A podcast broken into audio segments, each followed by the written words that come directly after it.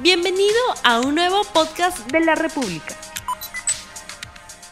Muy buenos días amigos de la República, bienvenidos a RTV Economía, el programa económico del diario La República en este día martes 20 de abril del año 2021 y vamos con el programa.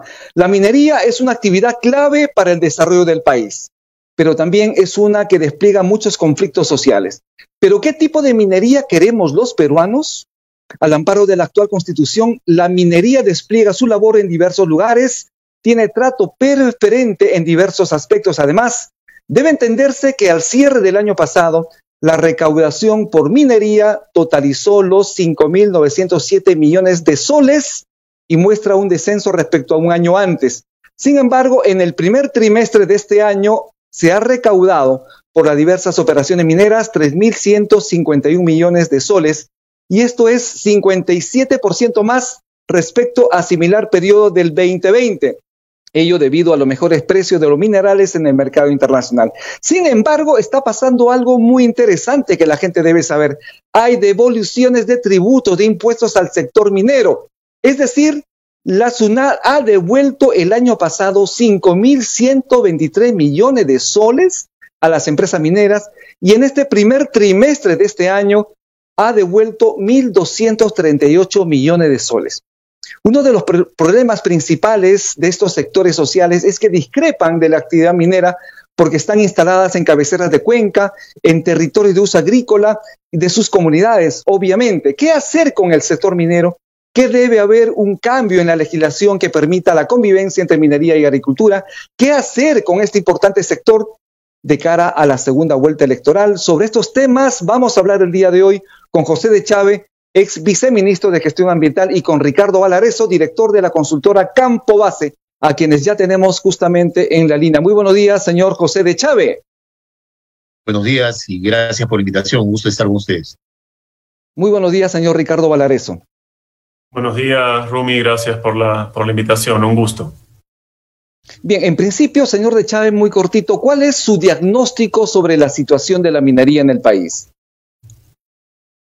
Bueno, hay varios, hay varios indicadores que creo que hay que tomar en cuenta para ver qué está pasando con la minería actual, además en un contexto electoral. Uno primero es cómo han votado las poblaciones que están en la zona de influencia de actividades mineras y han votado mayoritariamente, mayoritariamente por el señor Castillo no es un comportamiento este, particular de este proceso electoral. Eh, eh, ocurrió en el 2016, que votaron mayoritariamente por la señora Verónica Mendoza, en el 2006 y el 2011 por, eh, que votaron por el señor Humala. Entonces, digamos, hay una continuidad y creo que eso expresa el malestar y la preocupación por este, un conjunto de impactos que son percibidos como negativos de, por la presencia de actividad minera y la ausencia y la, o la no presencia del Estado en esa zona de influencia. ¿no? El otro elemento que me parece importante subrayar es que la minería eh, peruana eh, y la minería global ha entrado a un momento y un contexto distinto.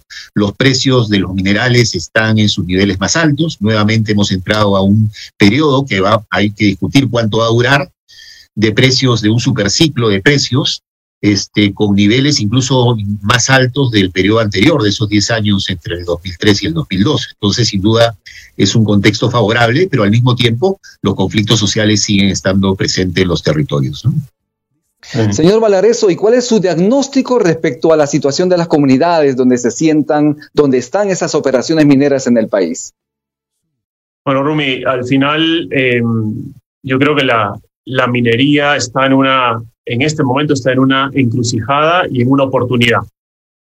Eh, una encrucijada porque tiene que definir y tomar decisiones muy fuertes sobre cómo ha venido haciendo minería y cómo ha venido generando valor en el país, ¿no? Y eh, es una oportunidad ahora con la señal de la población a través del voto que ha confirmado, digamos, una insatisfacción que está por años alrededor de la minería, eh, a la que hay que observar mucho, hay que analizar mucho, ¿no es cierto? Pero es una insatisfacción eh, muy fuerte que ahora, en este contexto, se ha confirmado con el voto. Entonces, si la minería, ¿no es cierto?, no toma esos elementos como un momento de encrucijada, de tomar decisiones y como un momento de oportunidad, este, creo que va a entrar en un momento bien complejo porque tiene muchos incentivos a través del superciclo de, de precios que ha mencionado el doctor Echave, ¿no? Muchos incentivos, pero muchísimas barreras para desarrollarse. Entonces yo creo que la oportunidad y la encrucijada gira en torno a cómo integrarse a la vida del país, cómo integrarse a el entorno en el que genera valor. Y ahí entramos ya en otra discusión, pero la, situación entonces de las comunidades eh, respecto a esa primera mirada de la minería, a esa situación en la que está la minería, es de absoluta expectativa. Y una expectativa que ahorita realmente se ha eh, multiplicado con el voto. Recordemos que, este, que los efectos de un proceso de votación siempre están ligados a un proceso, sobre todo en nuestro país, a procesos de promesas, promesas muy potentes. No es casualidad que tengamos en promedio 45, 40, 45 y 60% en las provincias donde están eh, los principales eh, proyectos mineros en los que haya salido el señor Castillo con esos porcentajes de, eh, de votación. ahí ya hay una expectativa que está a la espera de resultados. Entonces, ojo que las comunidades están, han firmado un cheque ahí con ese voto y no se puede defraudar esa, expectativa. Entonces, eh, como te digo y te repito, eh, un momento en que la minería tiene que tomar una decisión desde dentro, ¿no? Y leyendo el contexto en el que, en el que opera, de todas las herramientas y todos los instrumentos de gestión que tiene, analizar bien, hacer una muy buena mirada crítica, ¿no? Y hacer un trabajo que permita integrarse. Señor de Chávez, ¿y cuál es la situación tributaria en, la minería? Porque hemos visto, y lo he dicho al inicio del programa, que la SUNAT les está devolviendo impuestos a las empresas mineras. Explique usted a la gente de qué se trata y por qué la SUNAT tiene que devolverle impuestos a las empresas mineras. Sí, lo primero que hay que señalar al respecto es, es, que ese concepto son lo que los tributaristas denominan como los saldos a favor del exportador. Es decir, un producto cuando se exporta no puede exportar impuestos. Eh, entonces, eh, el IGB lo recuperan y eso es lo que finalmente se traduce a, partir, a, partir de este concepto de, de, saldos a favor del exportador, del exportador que son devoluciones. ¿no? Eh, lo complicado, y yo diría hasta dramático, es que han habido años en los cuales los saldos a favor del exportador, es decir, las devoluciones de impuestos, que básicamente IGB, han superado los tributos que las empresas mineras eh, han pagado al país, ¿no? Entonces, por lo tanto, había un saldo, un saldo negativo, ¿no? Este, lo cual ahí abre toda una discusión sobre este tema, ¿no? Si, si habría que regular, habría que ver este, qué pasa en momentos en que los tributos bajan y por lo tanto los, las devoluciones superan a los tributos, eh, esto es una discusión que, se ha dado en varios momentos en el país y que se ha dado también en otros países donde hay actividad minera, ¿no? Pero alrededor del tema tributario y sobre todo, en, eh, digamos, eh, siendo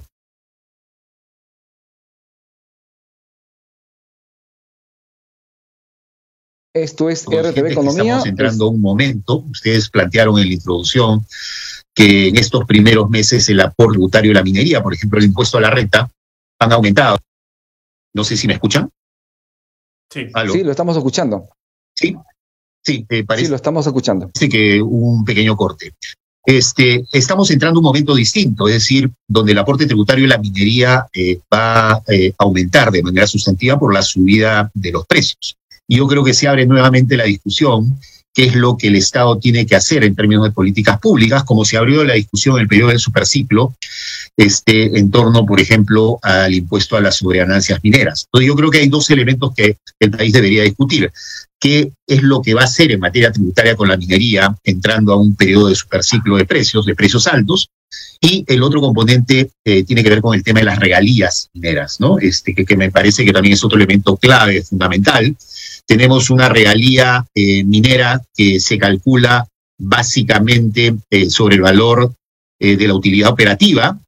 Y yo creo que una propuesta más interesante sería una regalía sobre el valor de la producción y las ventas, como ocurre, dicho ese paso, en el caso de las bambas que tienen una regalía contractual. Entonces, el tema tributario creo que nuevamente va a ocupar un espacio importante en el debate en torno a la minería. ¿no? Mm. Señor Valareso, dentro de la encrucijada de la que usted habló también y se incorpora, se puede incorporar el ámbito tributario, ¿se debería renegociar en, desde su punto de vista los contratos mineros en cuanto al tratamiento tributario? Rumi, yo no solo, yo no me concentraría primero en el, en el tema tributario. Yo creo que hay cuestiones mucho más estructurales de cómo queremos hacer el negocio de minería en el Perú. Y qué rodea y qué permite y qué cosas, este, con qué cosas, con qué herramientas cuenta el, el, el negocio de minería en Perú. Porque las contradicciones que conducen a las, eh, a, los, a las protestas sociales tienen mucho que ver con errores de diseño profundos que venimos arrastrando desde hace mucho tiempo. Entonces yo creo que eh, luego, si se produce eh, cambios estructurales interesantes eh, de diseño, te diría yo, claro que habrían cosas de tributación que caen por su propio peso. Pero hay un error profundo de diseño en todas las herramientas, por ejemplo, para la gestión social, eh, en, en, la capacidad de respuesta de, las, de los ministerios. Es decir, hay una mirada de áreas y hay una mirada de áreas, ¿no es cierto?, que hace que la capacidad de respuesta sea mucho menor y que se genere mucha mayor frustración. Y hay una mirada de áreas que dialoga al interno de la empresa minera. El negocio minero también tiene que rediseñarse. Por esto te hablaba de la encrucijada del, de los, del sector minero como negocio. Al interior de las mismas empresas mineras hay silos y no está puesto el tema de gestión social al centro todavía prima el tema de operativo y de finanzas dentro de la lógica de la minería este, en general y más en Perú. Cuando tú eso lo superpones a, una, a, a las necesidades y a los retos que tiene, no son retos financieros ni operativos. Dime una mina en el Perú que no haya salido por un reto operativo o minero. Y más bien dime cuántas minas o cómo la minería está bloqueada por no resolver con innovación y creatividad el tema de la gestión social, la gente y el medio ambiente. Entonces, esa batalla interna tiene su correlato también en el entorno en el que opera. Y por eso los ministerios también tienen una batería de instrumentos y de oficinas que hacen juego con, esa, con esas, eh, eh, digamos, errores de diseño al interior del negocio. Y eso es muy potente. Eso lo estamos arrastrando y genera mucha contradicción y poca capacidad de resolución, de integrar a la minería en el entorno en el que genera valor. Ahí no, ahí no estás aplicando nada de cuenca, no te permite aplicar territorialidad, no te permite aplicar las reales y, dimensionar bien los, los proyectos mineros desde su concepción como proyecto cuando pasan por el IPCM en, la fase de proyecto y todo su ciclo de inversión hasta que se cierra. No está contemplado así, así el diseño social y la gestión social. Bien, eh, de cara a la segunda vuelta electoral, eh, muy breve, señor José Chávez, 30 segundos, ¿cuáles son los requerimientos mínimos para un adecuado tratamiento de este importante sector?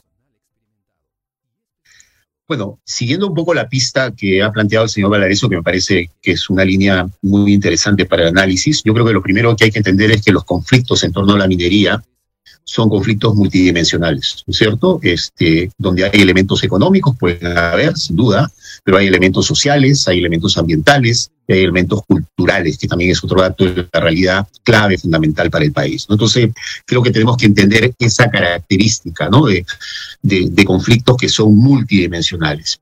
Otro elemento que también hay que subrayar, que me parece importante, es que del total de conflictos vinculados a la minería, 70%, y lo dice la Defensoría del Pueblo, son conflictos más bien de convivencia, son conflictos más bien de coexistencia, no necesariamente son conflictos de rechazo a la minería, solamente un 30% son conflictos de rechazo a la minería. Por lo tanto, ahí hay una extraordinaria oportunidad para el país y para los que pretenden gobernar el país de precisamente encontrar y construir esos equilibrios económicos, esos equilibrios sociales, esos equilibrios culturales y ambientales que están a la base de la conflictividad social.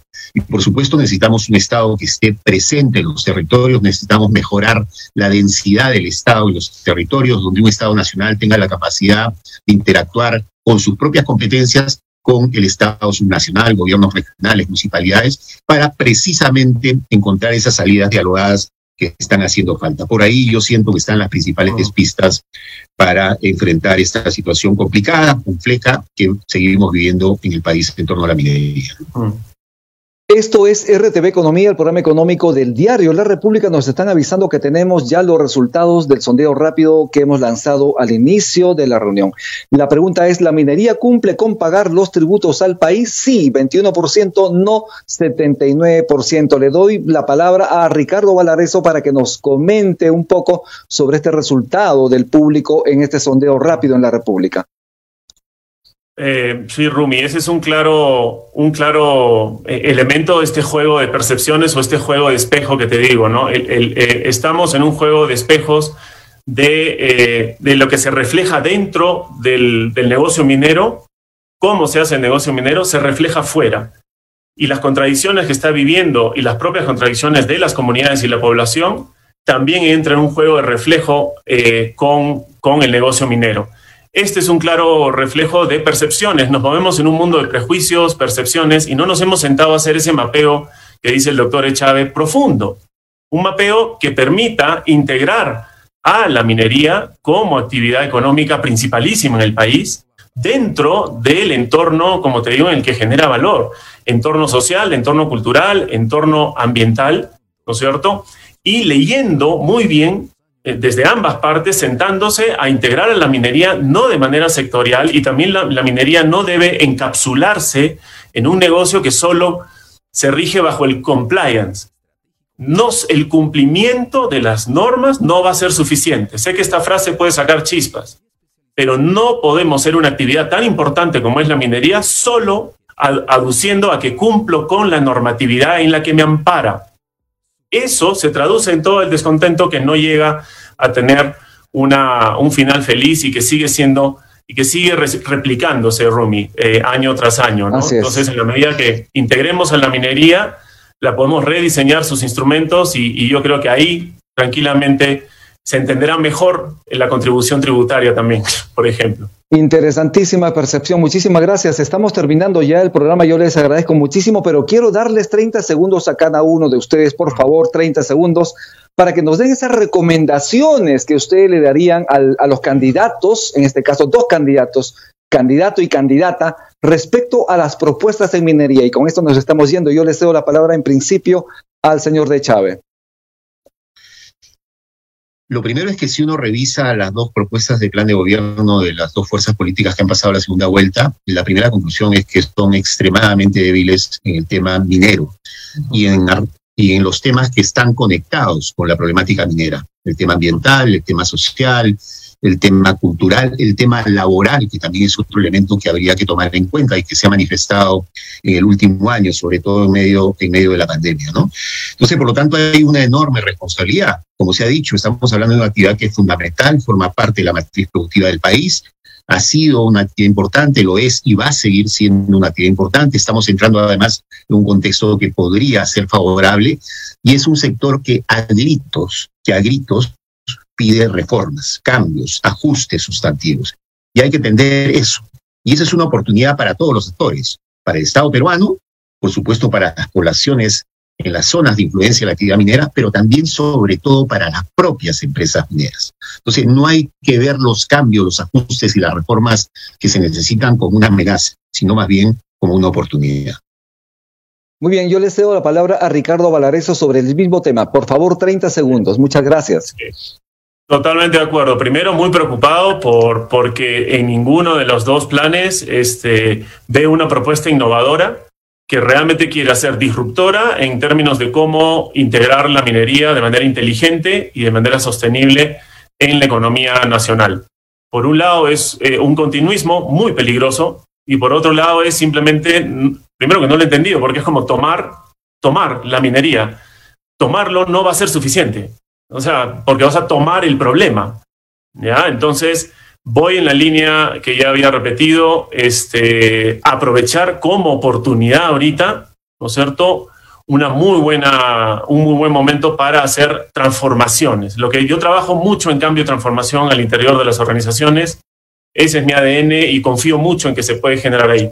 Si juntamos a las partes para hacer una transformación del sector minero, este, sin patear tablero, y sin, este, y sin eh, caer en el continuismo, creo que podremos ambos, ambos equipos este, tendrán que hacer ajustes muy fuertes y tienen que clarificarnos muy bien qué van a hacer porque hasta ahora no han dicho absolutamente nada concreto. ¿no? Y, y sobre todo concreto e innovador, disruptivo. Así es. Bien, yo le agradezco muchísimo a José de Chávez, ex viceministro de Gestión Ambiental, investigador en cooperación, y también le agradezco muchísimo al señor Ricardo Valareso, director de la consultora Campo Base, por haber estado en nuestro programa. Sé que el tiempo es muy corto, estaremos en otro momento también invitándolos para desplegar un poquito más del tema minero, que sí, realmente es muy importante y que debemos analizar mucho más. Muchísimas gracias. Y con esto hemos dado fin a RTV Economía. Nos vemos el día de mañana. Tupananchis, Kama, Huarcaicuna, Panaicuna. No olvides suscribirte para que sigas escuchando más episodios de este podcast.